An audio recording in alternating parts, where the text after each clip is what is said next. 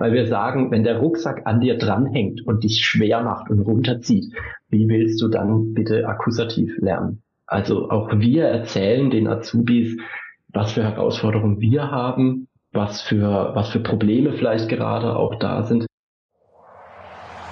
Smart Ausbilden, der Podcast zur Digitalisierung und mehr von Netzwerk Q40. Hallo und herzlich willkommen zu unserer neuen Folge im Podcast Smart Ausbilden. Wir legen heute den Fokus auf das Thema Vielfalt als Schlüssel zum Lernen und wie können wir die Potenziale der kulturellen Diversität in der Ausbildung nutzen. Ich begrüße ganz herzlich hier bei uns heute Veit Cornelis von Bildung für alle in Freiburg. Hallo Veit. Hallo Sandra. Super, dass du dir heute die Zeit nimmst. Wir haben uns hier vor einigen Jahren ja schon kennengelernt. Wir sind Netzwerkpartner vom Bildungswerk der baden-württembergischen Wirtschaft aus und von Bildung für alle und waren eben engagiert in verschiedenen Projekten zur Integration von Zugewanderten und Geflüchteten. Und seitdem ist eine Zeit vergangen. Ich bin jetzt in dem Bereich Digitalisierung der Ausbildung und habe mal wieder geschaut, was ihr so macht bei Bildung für alle und war erstaunt, was sich da alles getan hat. Aber als Einstieg mal die Frage an dich, was verbindet dich mit dem Thema kulturelle Diversität? Ja, erstmal danke, dass ich äh, hier in diesem spannenden Podcast sein darf. Die Diversität äh, beschäftigt mich insofern, dass ich in einer Stadt lebe und äh, sehr vielfältige äh, Wahrnehmungen von meiner Umgebung habe. Also in allererster Linie beobachte ich, dass es einfach sehr, sehr unterschiedliche und sehr, sehr viele Menschen gibt, die alle spannende Geschichten zu erzählen haben. Und ich, mich interessieren spannende Geschichten. Ich finde, äh, das ist das ist etwas, seit ich klein bin, liebe ich es, mich in Geschichten hineinzuversetzen, ihnen zuzuhören. Und das ist so mein ganz persönlicher Zugang zu Vielfalt. Möglichst viele unterschiedliche spannende Geschichten mitzukriegen. Und die schreibt dieses Land und äh, glücklicherweise auch meine Umgebung. Und bei Bildung für alle auf der anderen Seite beschäftigen wir uns mit einer bestimmten Lupe auf das Thema Vielfalt. Wir arbeiten mit zugewanderten Menschen zusammen die sehr unterschiedliche Biografien mitbringen, die, was ich immer sehr interessant finde, nicht geradlinige Biografien mitbringen, sondern mit teilweise großen Umwegen äh, konfrontiert waren und sind. Und wir eigentlich aber die Potenziale darin sehen, also nicht die, die größten Probleme, sondern erstmal die Potenziale. Und dann kommen wir natürlich in den Problemraum. Wir werden dann auf das Gespräch noch auf den Punkt kommen, aber in allererster Linie geht es um die Potenziale. Und für uns ist Vielfalt ein Schatz. Und diesen Schatz, den müssen wir behüten, bewahren und eben auch ins Zentrum stellen unserer Arbeit und ja, unseres Zusammenlebens. Ja, da kann ich auch ganz gleich anknüpfen, was mich mit dem Thema verbindet eigentlich ja von Kind auf hat mich das Thema schon begleitet, da meine Eltern eben auch aus verschiedenen Kulturen kommen und bin eben auch mit der Mehrsprachigkeit aufgewachsen, war immer fasziniert davon, dass man alles lernen, entdecken kann. Und kürzlich wurde mir mal die Frage gestellt, was ich mir als Superkraft äh, wünschen würde, wenn ich könnte. Da fiel mir direkt ein, alle Sprachen der Welt zu sprechen oder zumindest zu verstehen, weil ich eben finde, dass man über Sprache viel lernen kann, auch über sich selbst lernen kann, manchmal auch, ja, wie eng so der eigene Wahrnehmungshorizont ist und wenn ich dann mit, mich mit Menschen auf verschiedenen Sprachen austauschen kann, finde ich das immer eine wahnsinnige Bereicherung. Jetzt wird mich einfach interessieren, was sind dann jetzt eure Erfahrungen? Kannst du ja kurz noch mal ein paar Sätze mhm. zur Bildung für alle sagen? Mhm. Wo ist eure Schnittmenge jetzt auch natürlich mit dem Thema Ausbildung? Also habt mhm. ihr wirklich auch Auszubildende bei euch in den Sprachförderangeboten oder anderen Förderangeboten? Was sind mhm. eure Erfahrungen natürlich auch die eurer Teilnehmenden und der Betriebe mit dem mhm. Thema kulturelle Diversität? Ja, Bildung für alle ist äh, sehr stark visionsgetrieben. Also wir sind äh, davon überzeugt, dass wir irgendwann eine Gesellschaft ähm, erleben sollten, die keine Benachteiligung durch Bildungsbenachteiligung mit sich bringt. Also wir sehen immer noch große, große Lücken in den Zugängen zu Bildungsangeboten für alle. Also unser Name Bildung für alle ist da auch ein bisschen programmatisch. Äh, und unser Claim, unser Leitsatz ist immer, weil Verständigung den Anfang macht. Äh, es geht also bei uns darum, die ersten Schritte mit uns zu gehen, ähm, die ersten Schritte in Bezug auf Sprache. Ähm, wir bieten in unserer Sprachschule ähm, ein Begegnungsraum für äh, ganz unterschiedliche Menschen. Auf der einen Seite ehrenamtliche, aber auch professionelle Lehrkräfte. Auf der anderen Seite viele Teilnehmende, circa 250 Stück, die bei uns in der Sprachschule sind, ähm, die gemeinsam äh, die ersten Schritte im Deutschlernen machen ähm, und teilweise auch äh, wirklich sehr, sehr erste Schritte, also sprich äh, Alphabetisierungsangebot, diese Richtung. Und dann sagen wir aber, Sprache alleine, das genügt nicht, um Teil dieser Gesellschaft zu sein. Also es ist einer der wichtigen ersten Bausteine, aber um wirklich teilhaben zu können, um Teil der Gesellschaft werden zu können, sagen wir, ist unter anderem Arbeit, unter anderem ein Verständnis von Arbeit sehr, sehr entscheidend. Wir definieren uns über Arbeit. Äh, Deutschland, Europa definiert sich sehr, sehr stark über Arbeit. Und ähm, warum sollte man das ausklammern, wenn es um Zuwanderung geht? Von daher sehen wir äh, Ausbildung und Arbeit für unsere Teilnehmenden für sehr, sehr wichtig. Und so begleiten wir beispielsweise äh, Auszubildende, zugewanderte Auszubildende, die sich schon in einer Ausbildung befinden. Das ist so mit der Freitagsschule heißt dieses Projekt, unser ja, ich sag mal gerne, in, der, in diesem Jahr unser Leuchtturmprojekt tatsächlich äh, begleiten wir äh, zugewanderte Auszubildende bei ihren Herausforderungen, die einfach eine Ausbildung mitbringen. Ähm, ich selbst habe eine Ausbildung gemacht, äh, als ich jung war. Ich weiß also sehr, sehr gut, wie es ist, äh, in diesem Ausbildungssetting zu sein. Da äh, muss man sehr, sehr viel leisten. Man muss sowohl Theorie wie Praxis unter einen Hut bringen. Gleichzeitig ist man ein junger Mensch mit allen Flausen im Kopf, die dazugehören, auch mit persönlichen äh, Krisen, die dazugehören. Und naja, das muss man irgendwie alles bewerkstelligen. Und was man halt in der Vergangenheit oft mitgekriegt hat, ist dieser, dieser Satz, äh, naja, Lehrjahre sind keine Herrenjahre, wurde immer so gesagt. Ne? Und was wir erlebt haben in den letzten Jahren, ist da einfach eine große Frustration in Bezug auf Ausbildung. Es gibt immer weniger Menschen, die eine Ausbildung in Angriff nehmen. Gleichzeitig haben wir das muss ich an dieser Stelle nicht betonen, den Fach- und Arbeitskräftemangel in Deutschland. Wir brauchen also Menschen, die in Ausbildung gehen und wir müssen sie dort auch halten. Zugewanderte sehen Chancen in der Ausbildung aus unterschiedlichen Gründen. Unternehmen sehen in Zugewanderten große Chancen und Potenziale. Und gleichzeitig eben gibt es doch diese Herausforderung, Berufsschule ist komplex, Lernen von Inhalten ist komplex und wir gehen dahin und sagen, wir unterstützen die Azubis in Kooperation mit den Unternehmen, dass die eine erfolgreiche Ausbildung schaffen und am Ende soziale Teilhabe erreichen, Teil dieser Gesellschaft sind. Ich sag mal ganz salopp, im Restaurant, wir im Restaurant treffen, wir sie auf politischen Veranstaltungen treffen, wir sie auf dem Weihnachtsmarkt treffen, auf, dem, auf der Freiburger Messe treffen, überall und sie eben ein wichtiger Teil dieser Gesellschaft sind. Und wie können jetzt gezielt die Potenziale, die du ja erwähnt hast, der kulturellen Diversität genutzt werden? Hast du da Beispiele, wie ihr oder auch Betriebe Lösungen gefunden haben? Weil du ja auch gesagt hast, es ist halt nicht immer angenehm. Ne? Es gibt halt diese Konfliktfelder in jeder heterogenen ja. Gruppe. Jede Gruppe ist ja sowieso nicht heterogen. Ja, also vielleicht vorneweg gesagt, müssen wir, müssen wir nochmal den Schritt wagen und sollten ihn einnehmen, dass Diversität eben nicht einfach ist. Vielfalt ist erstmal nicht einfach. Es gibt, äh, wir müssen uns klar machen, dass da Diskussionen aufkommen, unterschiedlichster Art und auch Diversität ja sehr, sehr breit äh, gefasst werden sollte. Also wir haben Diversität in Bezug auf Alter, wir haben Diversität in Bezug auf Geschlecht, wir haben Diversität in Bezug eben auch auf Herkunft. Darauf ähm, bezieht sich ja unser Arbeitsschwerpunkt. Ich bin nur fest davon überzeugt und möchte das nochmal stark machen, dass wir darin eben nicht immer gleich ein Problem sehen sollten,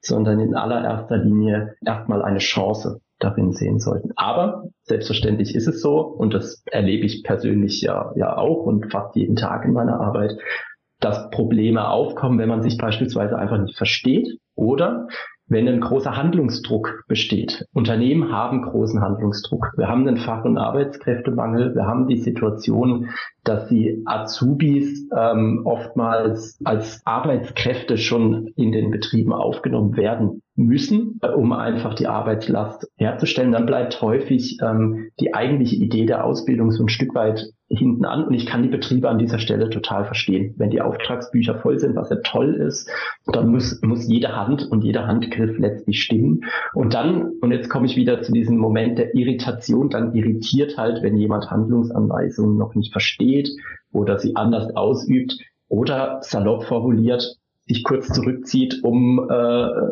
zu beten oder sich kurz zurückzieht, um äh, ein Telefonat anzunehmen mit der Ausländerbehörde. Also all solche Dinge sind plötzlich dann irritierend und sorgen dafür, dass Betriebe sich ja, oftmals die Frage stellen, lohnt sich das denn? Also lohnt sich das denn, mit äh, diesem Weg zu gehen? Ne, Label Make it in Germany äh, steht ja immer sehr gerne überall, aber lohnt sich das für die Betriebe tatsächlich mit zugewanderten Azubis zu arbeiten? Oder wartet man vielleicht mal noch ab und vielleicht kommt ja doch jemand, der hier sozialisiert ist, also in Deutschland sozialisiert ist und dann habe ich es irgendwie einfacher. Und ich erlebe aber immer mehr Unternehmen, die sagen, nee, wir sind doch eine Einwanderungsgesellschaft und wir müssen nur raus auf die Straße gehen und sehen, da, da verändert sich ganz, ganz viel und es ist überhaupt nicht problematisch. Aber wir müssen etwas dafür tun, damit diese Skills, die in den Menschen schlummern, damit die auch zur Entfaltung kommen. Und aus meiner Sicht müssen wir da aufpassen, dass wir das Label Einwanderungsgesellschaft, naja, dass wir nicht einfach nur Einwanderungsgesellschaft sagen und nichts dafür tun. Also wir müssen uns schon dafür engagieren und aufzeigen, was können wir und an welcher Stelle können wir unsere bestehenden, sehr, sehr langjährigen ähm, Ansätze in Bezug auf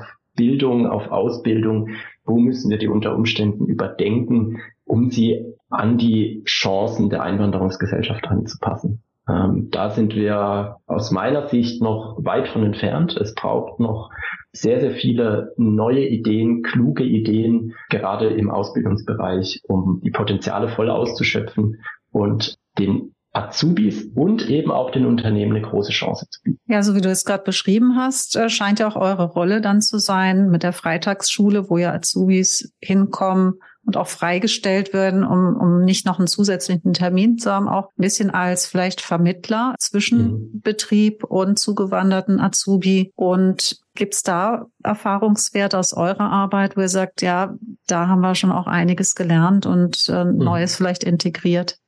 Unbedingt. Also wir lernen wirklich jede Woche äh, in der Freitagsschule dazu. Äh, ich möchte auch an dieser Stelle sagen, die Freitagsschule ist kein fertiges Produkt. Wir sind dabei, sie immer weiter zu entwickeln. Das ist der Ansatz der Freitagsschule, weil wir System, äh, systemisch wirken wollen mit diesem, mit diesem Ansatz, mit diesem Projekt. Ähm, und wenn wir einfach sagen würden, so, das, das passt so, wie es ist, dann würden wir, würden wir uns da selbst im Weg stehen. Aber ja, wie du richtig gesagt hast, sehen wir uns, ja, wobei nicht ganz, wie du gesagt hast, du meintest, dass wir so eine Art Vermittlerinstanz sind, so würde ich uns nicht beschreiben. Ich möchte vielleicht so das Bild von einem, von einem Orchester aufmachen, wo oft Unstimmigkeiten zu Beginn sind. Ne? Da wird äh, Instrumente werden gestimmt.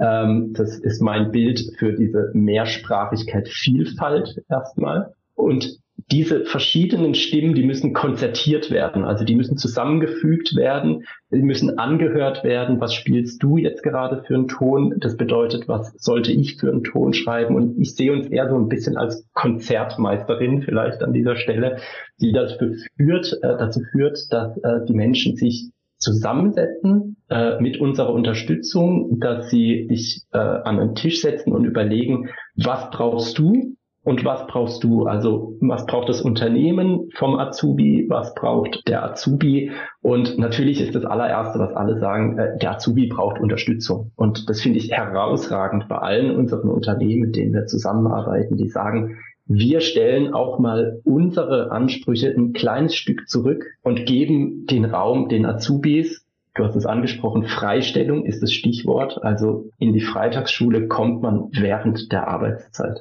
Es ist ein Anstelle von Angebot. Es ist nicht am Abend, es ist nicht am Wochenende, sondern es ist während der Arbeitszeit und die Unternehmen stellen Arbeitszeit zur Verfügung für ihre Azubis und letztlich für uns, damit wir mit ihnen zusammenarbeiten können. Und wir auf der anderen Seite geben den Azubis und den Unternehmen ein ehrliches Feedback. Also es ist nicht so, dass wir sagen, das klappt sowieso nicht, sondern wir sagen, da gibt es große Herausforderungen. Ich nehme jetzt mal ein Beispiel, was heute Morgen direkt hier aufkam, äh, Mathematik. Äh, ja, Mathematik ist äh, gerade Grundrechenarten unfassbar schwierig bei einem Auszubildenden, den wir gerade haben. Und natürlich ist das, ist das was, was den Betrieb belastet. Der kriegt Schulnoten der Berufsschule zur Verfügung gestellt und da ist klar, wenn da nichts passiert, dann wird die Ausbildung nicht erfolgreich äh, abgeschlossen werden können. Also wissen wir jetzt und können da gezielt dran arbeiten. Auf der anderen Seite aber können wir auch den Betrieb darin unterstützen eben jetzt nicht zu sagen, oh,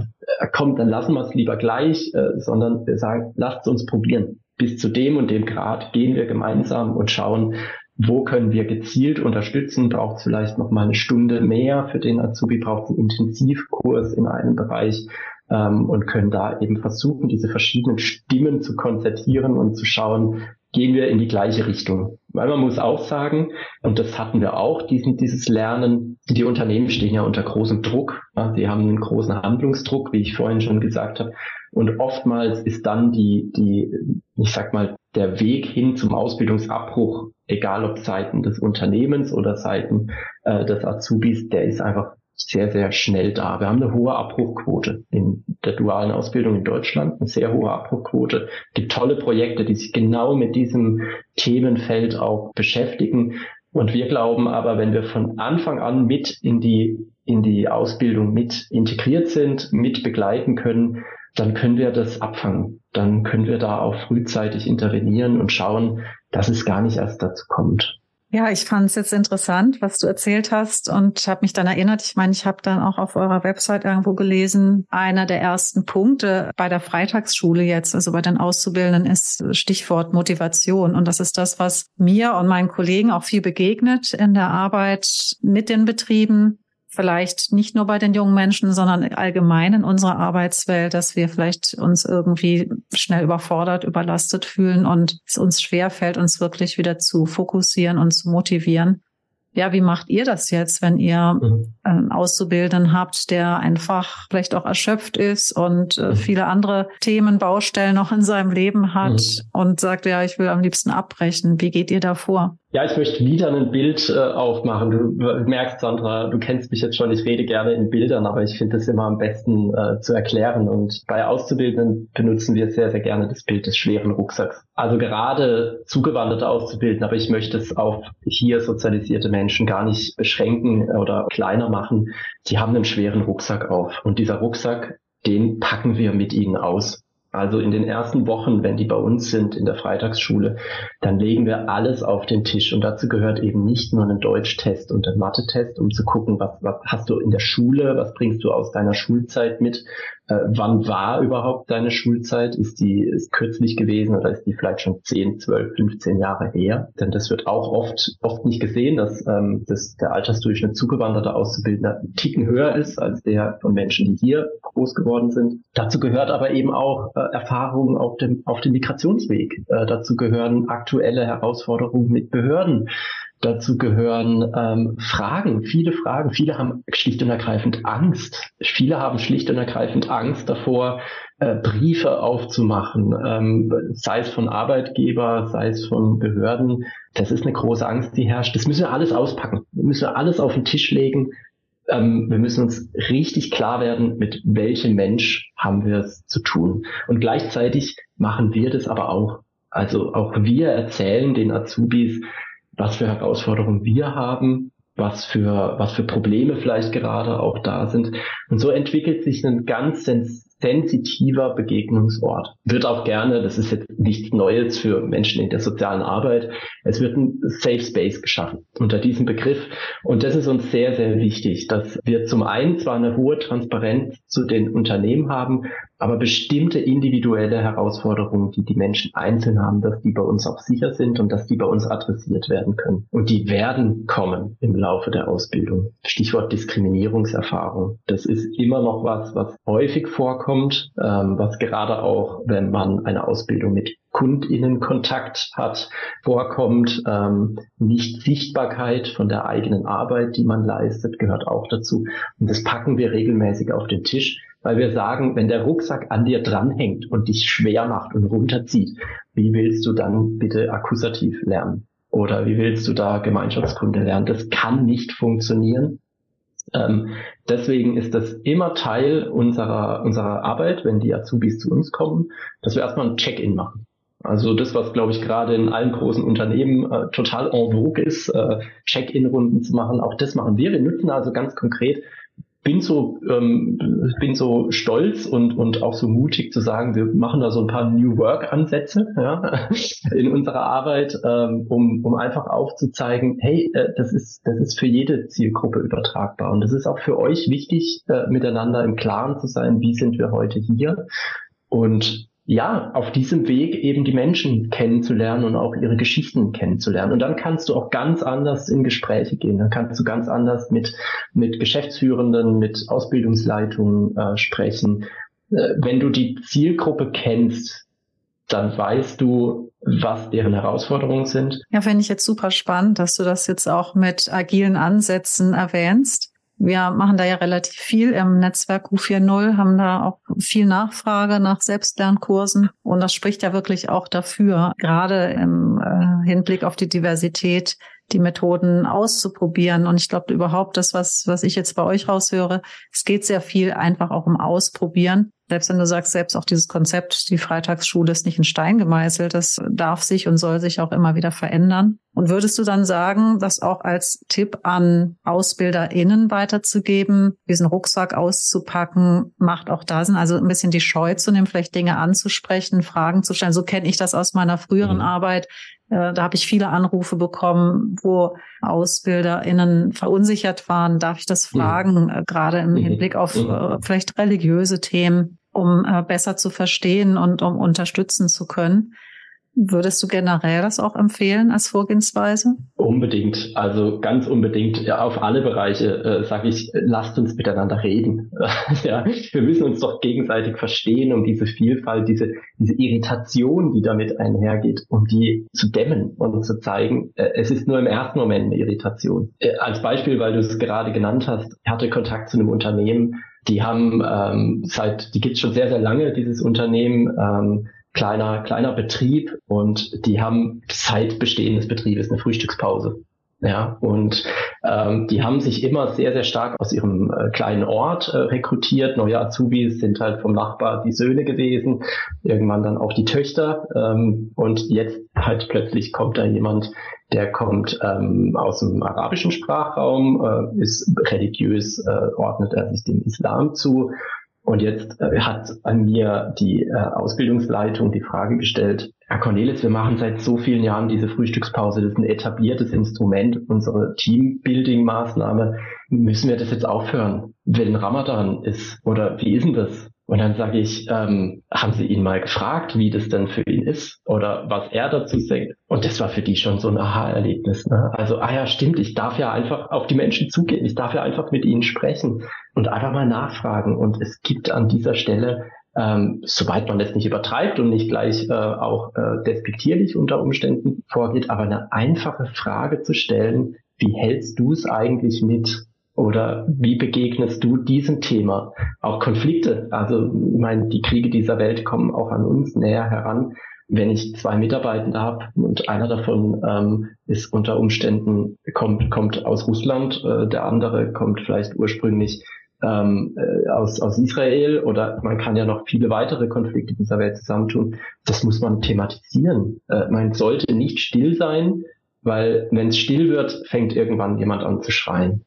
Und wenn wir aber miteinander sprechen und uns im Dialog verhalten und uns nicht anbrüllen, dann erleben wir ganz schön viel Erfahrung und schaffen ganz schön viel Erfahrungswissen und merken, hm, der denkt über viele Dinge genau wie ich. Und ob der dann das so handhabt oder so handhabt, ist unterm Strich eigentlich ziemlich egal. Ja, das ist echt schon fast ein schönes Schlusswort. Mir fällt noch dazu ein, zu dem, was du jetzt beschrieben hast, mit was ich mich noch nebenbei immer beschäftige und auch jetzt immer mehr im Kontext der Ausbildungsthema. Wie schaffen wir natürlich auch einen Rahmen für psychologische Sicherheit, für Vertrauen, dass wir so offen miteinander reden können. Ich denke, das ist eben eine Voraussetzung. Und da können natürlich auch solche Settings, wie gehe ich in schon über, überhaupt in so einen Tag rein, miteinander, können wahnsinnig viel verändern. Aber ich denke, das äh, auch schöne Beispiele gebracht eben aus der Praxis. Und ich denke, wir werden auf jeden Fall mit dem Thema Diversität uns immer wieder beschäftigen hier im Podcast. Wir hatten auch eine Folge, da ging es um